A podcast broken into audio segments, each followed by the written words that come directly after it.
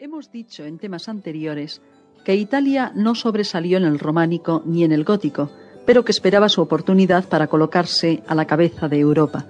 En la Baja Edad Media, cuando Francia y el resto de Europa vivían aún en pleno gótico, brotan en Italia los chispazos de un arte nuevo, inusitado, revolucionario.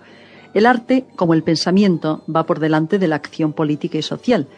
Aquel brote italiano de los siglos XIII y XIV tiene una respuesta política adecuada muchos siglos después.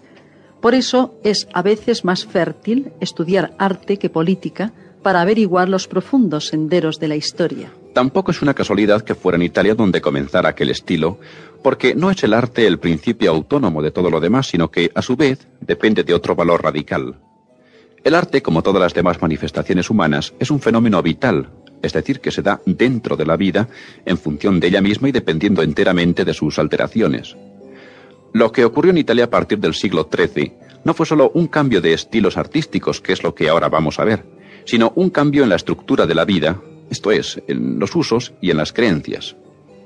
Italia presentaba notables diferencias con los demás pueblos europeos de esta época, continuaba viviendo en núcleos separados e independientes, mientras que en todos los demás pueblos se habían hecho ya intentos de unificación con mejor o peor suerte. Se hallaba situada en un lugar esencial del Mediterráneo y conservaba una tradición y un prestigio comercial indudable. Por todo ello, las pequeñas repúblicas italianas se convirtieron en emporios comerciales que acumularon toda la moneda de Europa. Fueron sin duda los puntos más ricos y activos de Europa desde el siglo XII. En este aspecto debemos destacar algunos lugares como Venecia y Génova, que fueron centros internacionales de cambio y comercio, pues con sus naves ponían en contacto Oriente con Occidente y eran las únicas vías de paso de las mercancías orientales. A partir de las cruzadas, estos pequeños puertos italianos tomaron gran auge, pues hicieron enormes negocios a costa de los caballeros feudales europeos. Esta superabundancia de medios les permitió vivir de otra forma.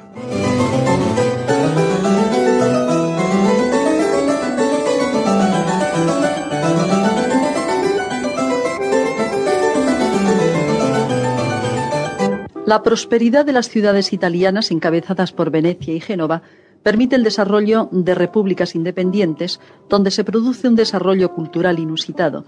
Los nuevos burgueses ciudadanos que viven del comercio y del dinero introducen una mentalidad abierta y revolucionaria, como ha demostrado A. Hauser. Son amantes de la claridad, del naturalismo, de la vida familiar confortable y, en fin, de todo lo racional y sistemático. En este momento el arte italiano sufre un cambio de 90 grados y deja de ser aquel estilo hierático y rígido de los bizantinos para alcanzar grados de naturalismo desconocidos hasta entonces. El arte románico, como el bizantino, había sido un arte predominantemente alegórico y simbólico. Por el contrario, el arte italiano del siglo XIII y XIV va a resucitar el amor por el naturalismo visual. Es difícil encontrar el límite exacto en que los pintores italianos dejan de ser bizantinos y pasan a ser naturalistas.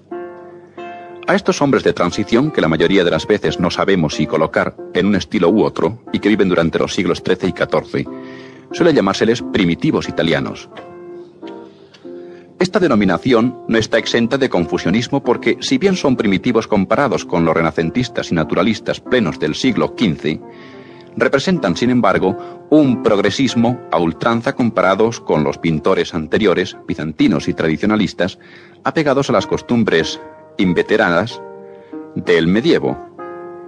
Es decir, que en Italia se produce el primer cambio económico y social de la Baja Edad Media, y paralelo a este cambio se opera igualmente otro en las estructuras del arte, tanto en sus formas como en sus contenidos.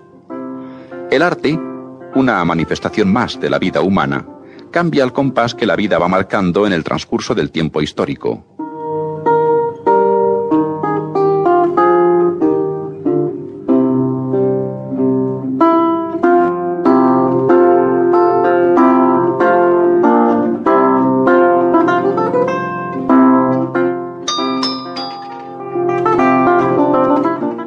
Antes de entrar de lleno en la descripción de los llamados primitivos italianos, debemos recordar algo de sus precedentes.